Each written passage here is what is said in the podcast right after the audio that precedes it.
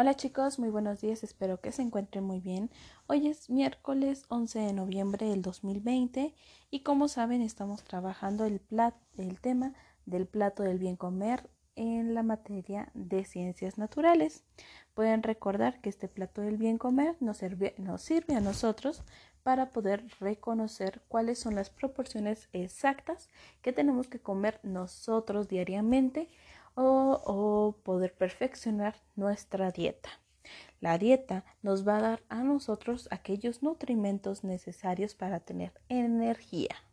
Entonces, bueno, la semana pasada estuvimos trabajando con las frutas y con las verduras, que son aquellas que se pueden consumir en gran cantidad. Hoy trabajaremos con aquellas que son o las cuales se pueden consumir de un poco menos de cantidad que son los cereales. ¿Cuáles son estos cereales? Pueden ser el trigo, puede ser el maíz, puede ser el, pan. Estos se deben de consumir, como se los digo, en menor cantidad. Entonces, en su cuadernillo de trabajo he enviado este igual un plato fragmentado en el cual ustedes van a tener que pegar aquellas imágenes que correspondan a los cereales. ¿Sale? Cuando hayan ustedes terminado de pegar o de reconocer cuál es el tamaño de estos este, alimentos, van a pasar a su cartulina que hemos estado trabajando y van a pintar de color amarillo el fragmento que estamos trabajando sobre los cereales. La segunda o la segunda parte que estaremos trabajando hoy sobre el plato del bien comer son los de origen animal y alimentos que son leguminosas. ¿Cuáles son los de origen animal? Todos aquellos productos que vienen de, de nuestros animales. Eh, ¿Cuáles son? Puede ser la leche, puede ser el huevo, puede ser el pescado, todo tipo de carnes. Y bueno, estas son conocidas como proteínas para nosotros tener fuerza, un poco mayor de fuerza.